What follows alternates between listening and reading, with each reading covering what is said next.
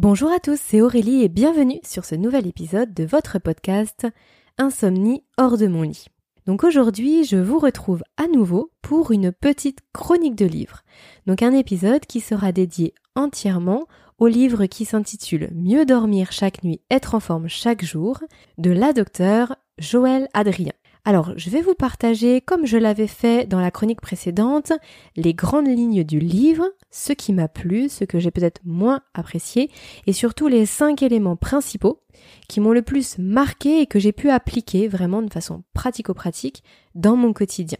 J'ai intitulé les chroniques de livres euh, la BSB série pour Better Sleep Books, parce que c'est vrai qu'en français c'était un petit peu trop long. C'est vrai qu'à partir du moment où on prend les acronymes en français, c'est c'est un peu long, bah comme IHDML pour insomnie hors de mon lit. C'est un petit peu long.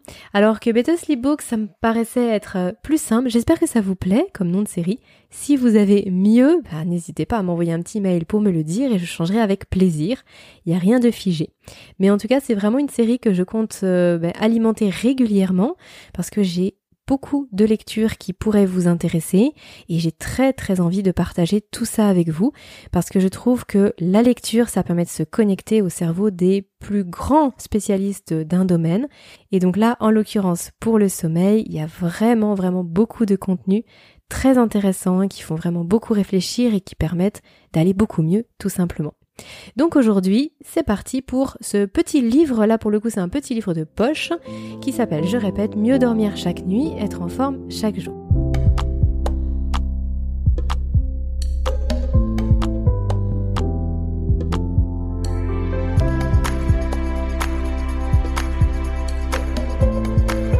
Alors quelques mots au sujet de l'auteur. Madame Joëlle Adrien est neurobiologiste elle est aussi directrice de recherche à l'INSERM, qui est l'Institut de santé et de recherche médicale, et elle est aussi présidente de l'Institut national du sommeil et de la vigilance. Alors j'ai vu qu'elle avait écrit d'autres ouvrages sur le sommeil, mais celui-ci c'est le plus récent. Alors maintenant quelques mots sur le livre. Donc ce livre a été publié en avril 2019 et c'est vrai que c'est toujours intéressant d'avoir des livres récents puisqu'on peut facilement imaginer qu'ils reflètent les derniers résultats de recherche et qui sont, on va dire, à la pointe de ce qu'on sait sur le sujet. C'est pas toujours le cas. Parfois, faut creuser dans d'anciennes littératures pour découvrir des sujets qui n'ont pas été retraités depuis, mais en règle générale, c'est plutôt un signe positif, surtout quand il y a plusieurs livres écrits par le même auteur. Forcément, le dernier, c'est bien sûr la somme des connaissances qu'a pu euh, emmagasiner l'auteur. Donc là, en l'occurrence, pour celui-ci, ça me paraissait être un point positif. Dans tous les cas, euh, petit conseil perso, lorsque vous commencez à vous intéresser à la littérature en général, que vous cherchez à connaître le sérieux d'un livre ou d'une étude, n'hésitez pas à regarder la liste des références citées. Citées euh, bah, souvent en fin d'ouvrage hein, d'ailleurs, c'est l'ensemble des ouvrages, des études sur lesquels s'est appuyé l'auteur pour écrire le sien. Et comme ça, ça permet de voir le sérieux et puis aussi le spectre de la littérature utilisée. Là, pour ce livre, on retrouve d'autres livres plus anciens, des dossiers de la revue euh, La Recherche et aussi plusieurs sites internet. Bon, c'est juste une petite parenthèse hein, pour ceux d'entre vous qui aimez bien consommer uniquement du contenu vraiment de qualité. Alors, euh, c'est pas le meilleur livre que j'ai lu sur le sommeil, dans le sens ce n'est pas le plus complet, mais j'ai trouvé qu'il était particulièrement intéressant pour les raisons suivantes. Il est assez court et concis. Les paragraphes sont synthétiques, il y a plusieurs bulles qui font référence à des expressions sur le sommeil, des petits tips, des petites astuces, des le saviez-vous, etc. qui vont permettre vraiment de rendre la lecture plus facile et plus fluide par rapport à d'autres livres où vraiment c'est euh, le pavé écrit en 8 et vraiment qui c'est assez euh, faut vraiment être motivé pour aller jusqu'au bout. Bon là il se lit plutôt bien. Et puis ce que j'ai bien aimé aussi c'est qu'il aborde la thématique du sommeil sur euh, un large spectre, c'est-à-dire qu'on va des causes aux conséquences sans bien sûr oublier les solutions, mais sans rentrer trop dans le détail. Donc c'est pour ça que ce livre, pour commencer, il est vraiment parfait. Je trouve que le lecteur n'est pas noyé dans trop d'informations d'un coup et que ça permet de se familiariser avec un bon nombre de principes et aussi de termes spécifiques sans rentrer trop loin dans le sujet. En plus, il y a un petit encart à retenir à la fin de chaque chapitre Donc ça, ça vous correspondra tout à fait si comme moi vous avez un esprit plutôt synthétique et que vous aimez bien euh, les mots-clés, les choses à retenir avec euh, voilà des petites flèches. Et puis bien sûr, vu que c'est un livre de poche, son prix est aussi vraiment de poche, vraiment abordable, hein, pour moins de 10 euros. Euh, vous pouvez avoir vraiment de bonnes connaissances pour démarrer sur le sommeil.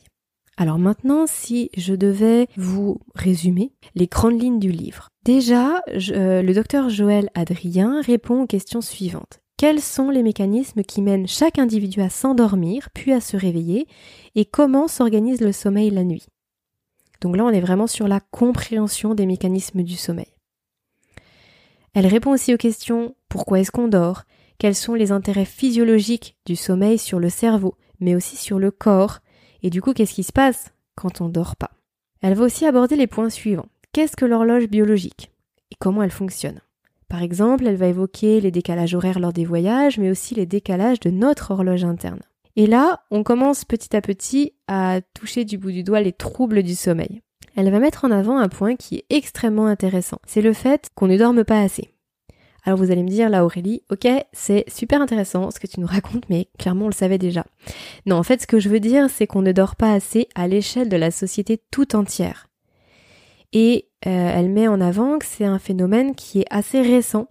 En fait tout a basculé il y a environ euh, un demi-siècle, enfin il y a déjà eu une grosse bascule qui s'est faite avec l'avènement de bah, l'électricité, tout simplement, puisque avant, bah, quand il y avait plus de soleil, il y avait plus de lumière, ou en tout cas il y avait que des bougies.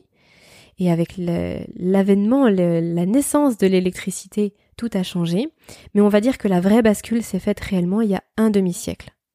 Et d'ailleurs, par rapport au milieu du siècle dernier, on dort presque une heure et demie de moins.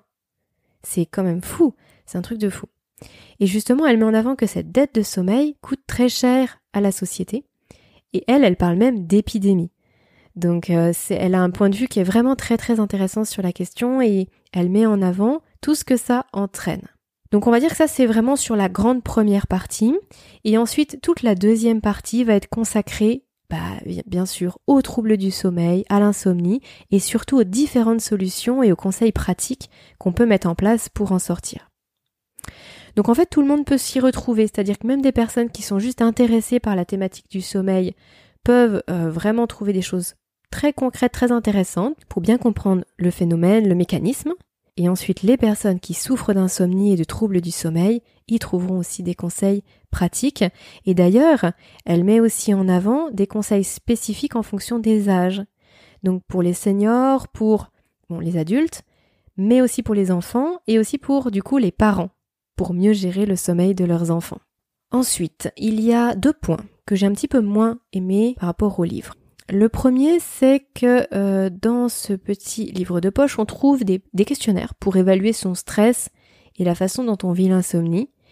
Et euh, clairement, pour moi, c'était vraiment inutile. C'était pas du tout pertinent. Je pense que ça s'adresse vraiment à des personnes qui découvrent un jour qu'elles dorment mal depuis euh, du style une semaine. Mais pour des personnes qui souffrent d'insomnie chronique, ça n'a, selon moi, pas du tout d'intérêt. En tout cas, c'est pas pour les questionnaires qu'il faut acheter ce livre. Et puis le second point, bah, c'est peut-être euh, pour les personnes qui auraient déjà de bonnes connaissances sur le sommeil, qui ont déjà lu plusieurs livres sur le sujet. C'est tout à fait possible que ce livre soit un petit peu trop léger pour vous, dans le sens un petit peu trop superficiel dans les explications. Par exemple, moi qui aime bien aller à chaque fois jusqu'au bout des choses, parfois je restais sur ma faim. Euh, par exemple, il y avait un titre du chapitre qui posait une question et finalement j'avais l'impression que ça n'y répondait pas en détail. Mais encore une fois, c'est peut-être juste le revers de la médaille. C'est-à-dire que tout à l'heure, j'évoquais justement le fait que c'était très intéressant au niveau de la facilité de la lecture, le côté accessible, et puis que ça permettait de, bien s'imprimer des notions de base, etc. Et donc du coup, je pense qu'on peut pas tout avoir. Ça dépend de ce que vous recherchez. Si c'est le premier livre que vous achetez sur le sommeil, vous allez vraiment vraiment y trouver des perles. Si vous en avez déjà lu plusieurs et que vous voulez à chaque fois dans chaque concept aller jusqu'au bout des choses, peut-être qu'il sera un petit peu juste pour vous.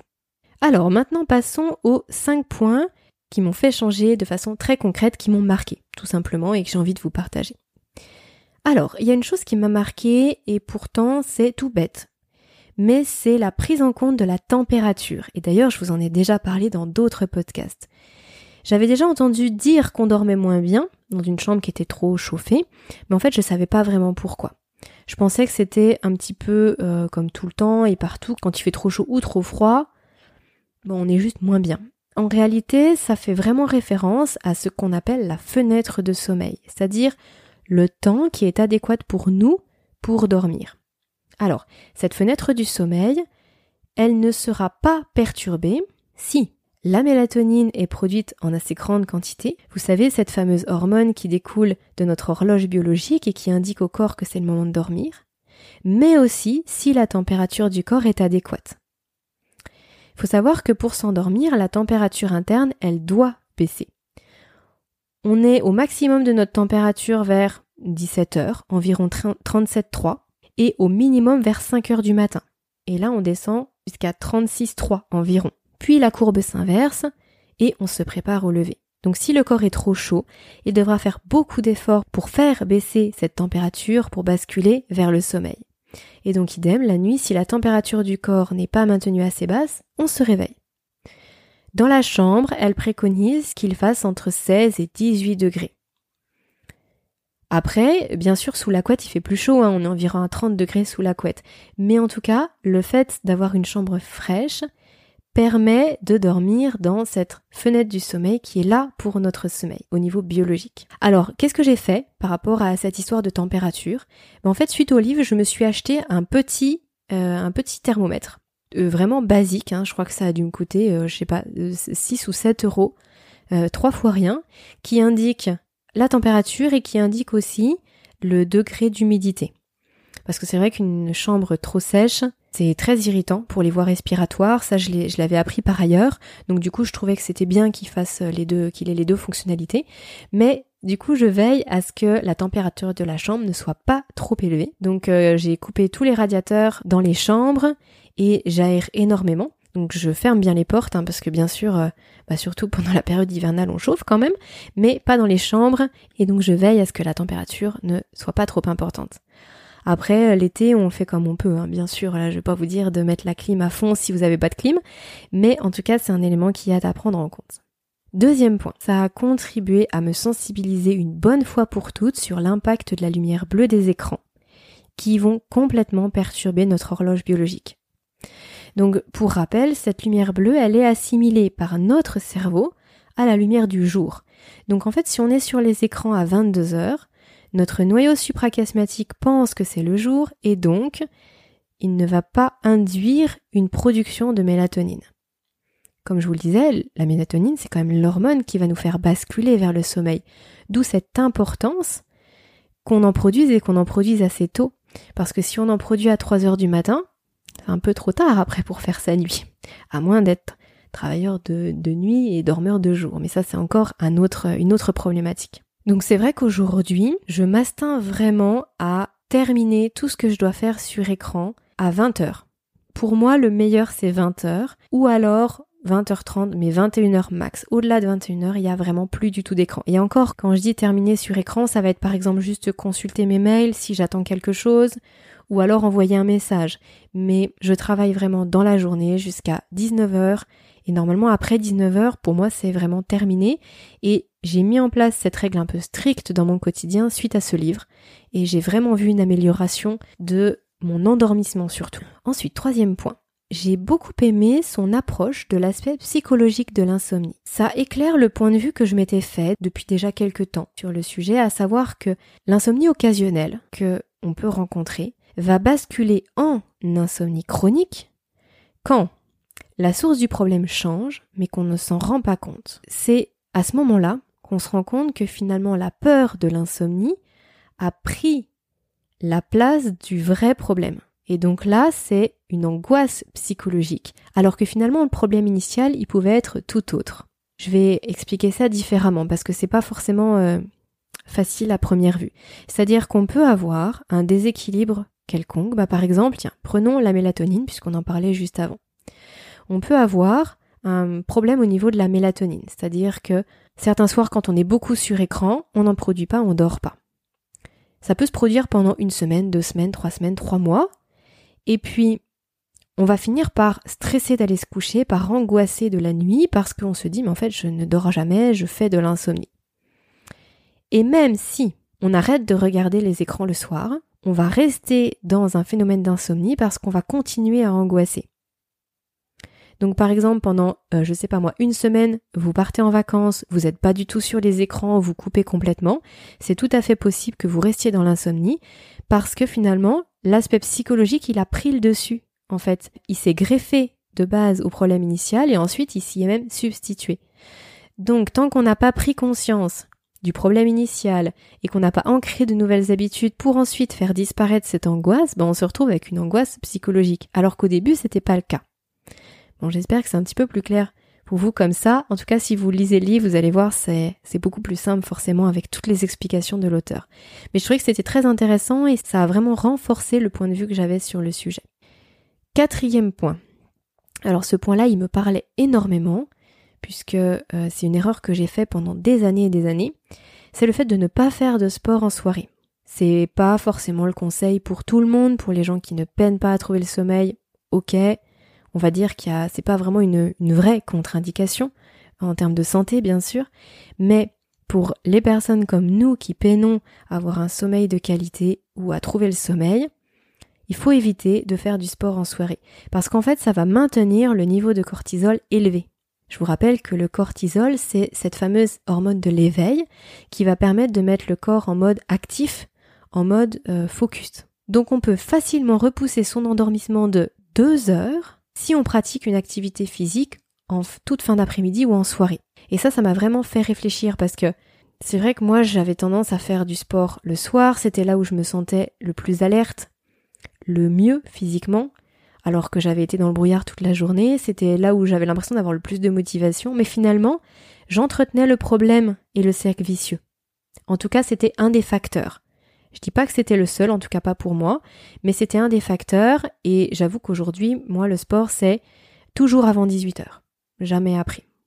Cinquième point, euh, l'auteur parle beaucoup de la sieste. Et ce que j'ai beaucoup aimé, c'est qu'elle cadre bien cette histoire de sieste. Parce que c'est vrai que sur la sieste, on entend à peu près tout et son contraire. Pour les insomniaques, faudrait pas dormir, mais en même temps, une sieste de 20 minutes, c'est euh, quelque chose de naturel pour le corps. Il faut dormir entre telle heure, pas plus de temps de temps, etc. Bref. Donc là, elle vraiment, elle euh, pose un cadre et elle explique dans quelles conditions on peut dormir et combien de temps. Elle donne vraiment toutes les informations qui peuvent être utiles pour la sieste. Alors, moi j'ai pas eu vraiment l'occasion de tester. J'ai pas eu la possibilité de faire des siestes comme je l'aurais souhaité, mais en tout cas, j'ai trouvé que c'était quelque chose de très euh, pratico-pratique et c'était très bien d'avoir un cadre de référence, donc ça me semblait important de vous en parler. Par exemple, elle va dire qu'il ne faut pas faire des siestes de plus de 20 minutes, sauf si on a un retard de sommeil. Par exemple, qu'on a dormi euh, moins de 4 ou 5 heures la nuit d'avant mais surtout pas plus d'une heure et demie, pour ne pas empiéter sur la pression de sommeil euh, qu'on attend le soir, mais avoir quand même un petit peu de sommeil profond.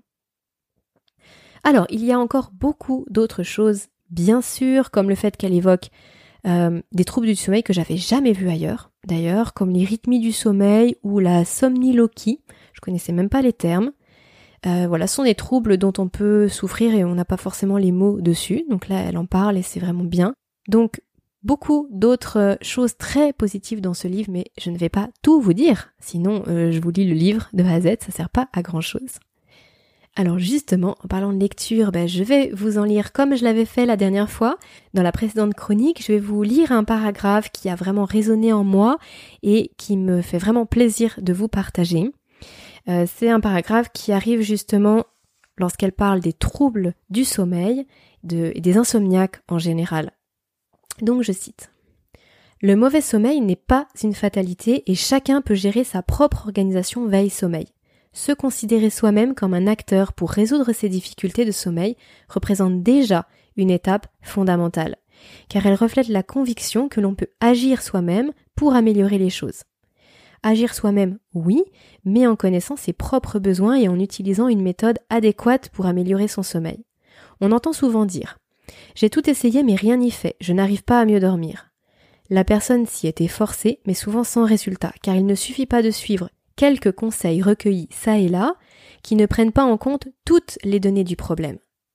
sans résultat et même souvent contre-productif car la personne qui essaye d'appliquer quelques recettes pour mieux dormir et qui connaît un échec sera confortée dans l'idée que ces difficultés sont une fatalité qui l'emprisonne sans espoir d'en sortir un jour. Les outils qui permettent d'améliorer son sommeil et que nous allons décrire plus loin ne doivent pas être utilisés séparément. C'est leur utilisation conjointe qui permet d'améliorer son sommeil. N'utiliser que certains d'entre eux conduit souvent au découragement du fait du mauvais résultat obtenu. Voilà, je pense que vous comprenez facilement pourquoi j'ai choisi ce paragraphe-là. C'est quelque chose qui correspond mais tout à fait à ma philosophie. C'est ce que j'ai découvert lorsque réellement j'ai pris les choses en main et c'est ce qui a fonctionné pour moi. La synergie de plusieurs habitudes et pas seulement un conseil à droite, gauche. Alors c'est très bien d'aller chercher des conseils, mais l'idée c'est d'en appliquer un maximum, que ce soit vraiment intégré dans votre quotidien et sur du long terme pour ne pas se décourager et pour avoir des résultats. Voilà, s'il y a vraiment quelque chose à retenir de ce livre, c'est que de toute façon, les solutions pour le sommeil agissent en synergie et pas séparément les unes des autres. Voilà les amis ce que je voulais vous dire sur ce livre de Joël Adrien, Mieux dormir chaque nuit, être en forme chaque jour. Le sous-titre c'est Les secrets d'un sommeil profond et réparateur. Alors bien sûr, comme d'habitude, je vais vous mettre le lien dans la description. C'est un lien d'affilié Amazon pour ceux qui ont l'habitude de passer par cette plateforme. Euh, comme ça, ça vous permet de le commander directement si ça vous intéresse. J'ai vraiment été ravie de vous parler de cet ouvrage. N'hésitez surtout pas à me faire vos retours. Vous savez que vous pouvez m'écrire, hein. je vous mets systématiquement dans la description du podcast mon contact ainsi que le lien pour vous inscrire à la newsletter aussi. Et si vous, vous avez connaissance d'un livre sur le sommeil, si vous l'avez lu ou si vous voulez le lire et que vous souhaitez que j'en parle pour savoir si c'est un bon livre, surtout n'hésitez pas, je me le commanderai, si je ne le connais pas, je me le commanderai avec plaisir et je vous en ferai la critique. Voilà, il ne me reste plus qu'à vous souhaiter le meilleur repos possible et je vous dis à très vite pour le prochain podcast.